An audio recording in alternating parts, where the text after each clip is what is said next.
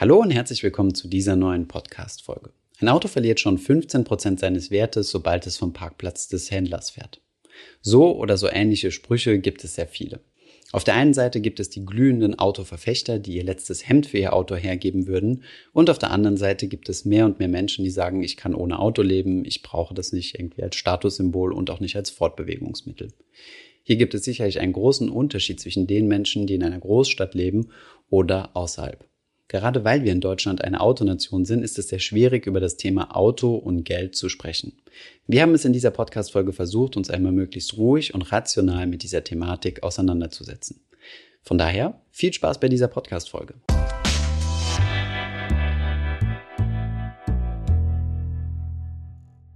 In unserem Video Wie Millionäre ihr Geld anlegen haben wir eine interessante Statistik gezeigt. Das Deutsche Institut für Wirtschaftsforschung hat nämlich festgestellt, dass in der unteren Hälfte der Bevölkerung sortiert nach Vermögen, also in der ärmeren Hälfte der Bevölkerung, das Fahrzeug, also das Auto, fast 30 Prozent des Gesamtvermögens eines Haushaltes ausmacht. Wenn man also alle Vermögenswerte aufzählt, davon die Schulden abzieht, dann stellt das Auto 30 Prozent dieses Vermögens dar. Das ist bei der unteren Hälfte der Bevölkerung die größte Vermögensposition. Warum man das Auto in 99 Prozent der Fälle aber nicht als Vermögenswert sehen sollte, sondern als absoluten Konsumgegenstand, das schauen wir uns in diesem Video einmal an.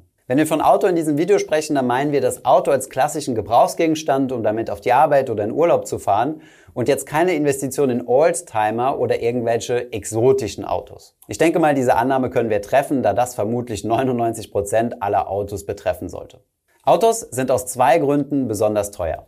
Der erste Grund, der häufig vernachlässigt und nicht gesehen wird, ist der Wertverlust. Der zweite Grund sind die Betriebs- und Wartungskosten, die jeden Monat bzw. jedes Jahr auf einen Autobesitzer zukommen. Von diesen zwei Kostenfaktoren schauen wir uns den ersten zunächst einmal etwas genauer an, nämlich den Wertverlust. Wichtig ist zu verstehen, dass ein Auto ein Verbrauchsgegenstand ist und in der Regel keine Investition. Unterscheiden kann man diejenigen, dass ein Verbrauchsgegenstand dich regelmäßig Geld kostet, während eine Investition dir in der Regel regelmäßigen Wertzuwachs oder laufende Zahlungen bringt. Investitionen sind zum Beispiel Investitionen in Aktien, bei denen die Werte steigen können und bei denen wir Dividende kassieren, Anleihen, bei denen wir, zumindest in normalem Zinsumfeld, noch Zinsen kassieren können oder Investitionen, zum Beispiel in Immobilien, P2P-Kredite oder andere Anlageklassen. Das Auto auf der anderen Seite ist ein klassischer Gebrauchsgegenstand. Er verliert an Wert. Schauen wir uns einmal an, wie schnell denn ein Auto in der Regel an Wert verliert. Hier haben wir einmal eine Grafik vom ADAC, dem Deutschen Automobilclub. In dieser Grafik kann man ganz gut sehen, dass gerade in den ersten Jahren der Wertverlust sehr stark ist, denn die Kurve des Wertes fällt hier rapide ab. Nach dem ersten Jahr sind rund 25 Prozent des Wertes des Autos schon verloren. Sprich, wenn wir ein Auto neu kaufen, können wir davon ausgehen, dass wir es ein Jahr später nur noch zu 75 Prozent des ursprünglichen Wertes als Gebrauchtwagen wieder verkaufen können. Nach drei Jahren sind es schätzungsweise schon 50 Prozent Wertverlust. Das heißt, ein neu gekauftes Auto kann drei Jahre später nur noch zur Hälfte wieder verkauft werden. Wie gesagt, das sind Durchschnittszahlen vom ADAC. Was man aus dieser Grafik auch ganz gut erkennen kann, ist der Anstieg der Reparaturkosten. Das bedeutet, ein Neuwagen hat zwar einen sehr starken Wertverlust, dafür aber verhältnismäßig geringe Reparaturkosten. Diese steigen aber mit der Zeit, je länger man ein Auto fährt. Nichtsdestotrotz kann man aber ganz gut aus dieser Grafik auch ablesen, dass die steigenden Reparaturkosten bei weitem geringer sind als der starke Wertverlust in den Vorjahren. Das Argument, sich einen Neuwagen zu kaufen, weil hier die Reparatur- und Instandhaltungskosten geringer sind, ist meiner Meinung nach also nicht sehr valide. Würdet ihr also einen neuen VW Passat für zum Beispiel 31.000 Euro kaufen, könnt ihr nach drei Jahren damit rechnen, dass er die Hälfte seines Wertes verloren hat. Nämlich rund 15.500 Euro. Und lasst euch hier auch nicht verführen, denn der Wertverlust eines Neuwagen, den tragt ihr immer. Egal, ob ihr das Auto direkt Cash bezahlt, per Überweisung, ob ihr es finanziert. Und selbst beim Leasing ist es so, dass ihr auch hier den Wertverlust mittragt. Den Wertverlust der ersten Jahre lässt sich der Händler natürlich bezahlen und nimmt euch dann später das Auto zum Gebrauchtwagenpreis wieder ab. Halten wir also fest, dass der Wertverlust zwar ein Wert ist, den wir nicht jedes Jahr von unserem Konto abgebucht bekommen, denn wir bezahlen das Auto ja nur am Tag Null, also an dem Tag, wo wir das Auto kaufen. Aber diesen Kaufpreis muss man ja dann auf die Zeit verteilen, je nachdem, wie lange man das Auto fahren möchte. Dieser fiktive Wert ist also der Wertverlust, den man, wenn man die Kosten seines Autos wirklich berechnen möchte, mit einbeziehen muss. Schauen wir uns jetzt einmal den zweiten Kostenfaktor des Autos an, nämlich die Betriebs- und Instandhaltungskosten. Wir haben hier einmal in einem Simulator vom ADAC, den wir euch auch unten verlinkt haben, einen VW Passat rausgesucht und eine jährliche Fahrleistung von rund 15.000 Kilometer angenommen. Laut Statista legt der deutsche Autofahrer im Schnitt zwischen 10 und 15.000 Kilometer zurück. Von daher haben wir jetzt hier einmal die obere Grenze 15.000 Kilometer gewählt. Laut ADAC kommt man bei 15.000 Kilometer auf laufende monatliche Betriebskosten von 127 Euro. Hierzu zählt zunächst einmal der Kraftstoff, also das klassische Tanken, einmal eine Pauschale für das Waschen des Autos sowie laufende Instandhaltungskosten, wie zum Beispiel das Nachfüllen des Motoröls. Bei den Fixkosten haben wir hier zwei Positionen angenommen. Die erste ist die Haftpflicht- und Vollkaskoversicherung bei einem 50-prozentigen Beitragssatz beim ADAC. Hier kann man von rund 89 Euro pro Monat ausgehen. Und die zweite Position ist die Kfz-Steuer. Wenn wir die auf den monatlichen Beitrag runterrechnen, sind das nochmal rund 10 Euro. An dieser Stelle nochmal der Hinweis, diese Zahlen sind natürlich ganz stark variabel, je nachdem, welcher Autotyp oder welchen Versicherungsumfang man gewählt hat. Eine dritte Position sind die Werkstattkosten. Die lassen sich natürlich auch nur vorab schätzen, da sie natürlich sehr unregelmäßig über das Jahr verteilt auftreten. Hierzu zählen zum Beispiel Inspektionen und Wartungen, wie zum Beispiel der TÜV, dann eventuell anfallende Reparaturen und ein neuer Satz Reifen bzw. Reifenmontage.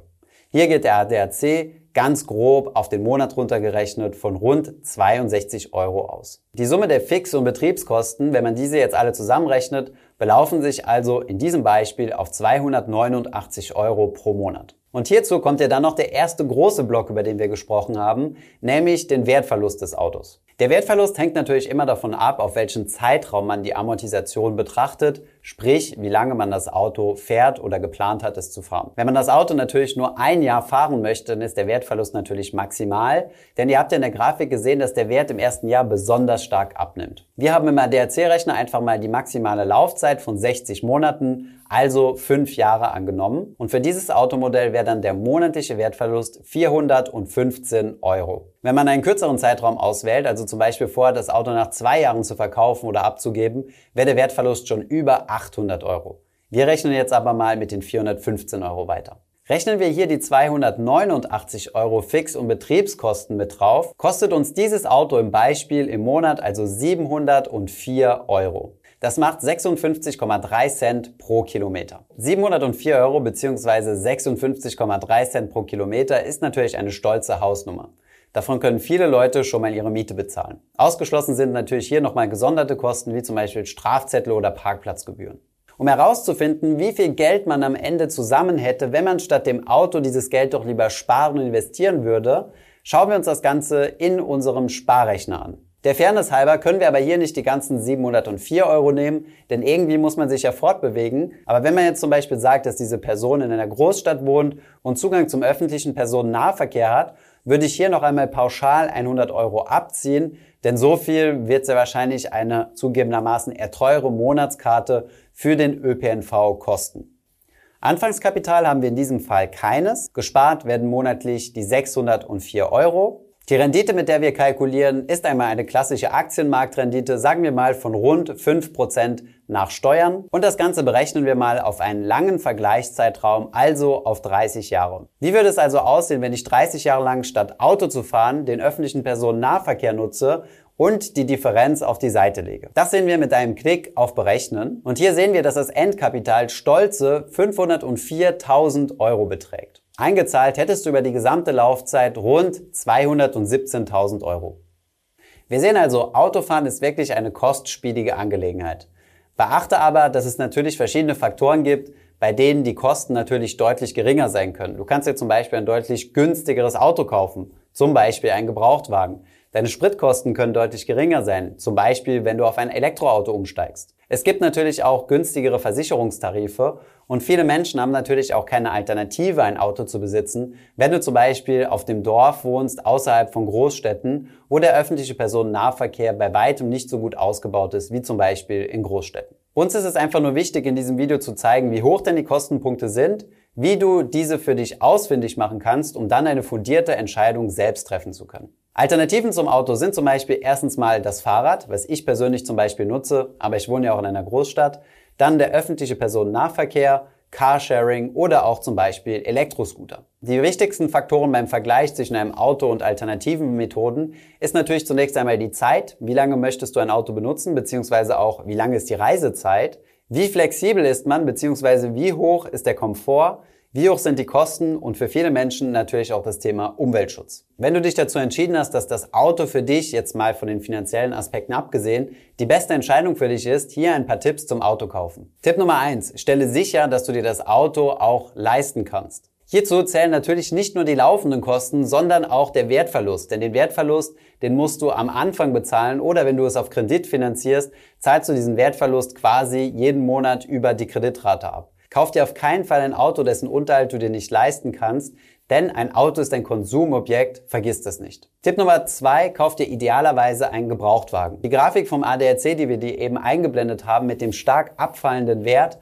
zeigt auch ganz gut, ab welchem Moment der Wertverlust langsamer stattfindet und das ist ab dem dritten Jahr. Ab dann hat das Auto schon circa 50 Prozent seines Wertes verloren und könnte für dich eine attraktive Gelegenheit sein, jetzt ein Schnäppchen zu schlagen. Gerade beim Neuwagen ist der Wertverlust einfach zu intensiv. Tipp Nummer drei, kaufe dein Auto idealerweise in Bar. Das meine ich jetzt natürlich nicht mit kleinem Scheinkoffer, sondern per Barüberweisung. Du solltest das Geld tatsächlich besitzen. Wenn du dein Auto nämlich kreditfinanzierst, kommen zusätzlich zum Wertverlust auch noch Finanzierungskosten hinzu, also Zinsen, die du noch zusätzlich tragen musst. Bei Leasingangeboten solltest du auch ganz genau nachrechnen, ob das vielleicht nicht doch ein Verlustgeschäft für dich ist. Solltest du doch keine andere Wahl haben, als dein Auto auf Kredit zu finanzieren, solltest du nicht auf das erste Finanzierungsangebot deines Autohauses eingehen, sondern dich informieren und vergleichen. Links dazu findest du unten in der Beschreibung. Ich hoffe, diese Podcast-Folge hat dir gefallen. Wenn ja, dann zöger doch nicht in deinem Umfeld über diesen Podcast zu sprechen, bei Freunden und Bekannten.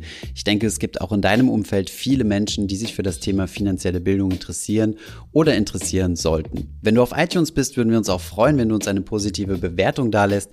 Das hilft uns, den Podcast noch einfacher auffindbar zu machen. Alle wichtigen Links und Verweise findest du wie immer in den Show Notes zu diesem Podcast. Vielen Dank fürs Zuhören und bis zum nächsten Mal.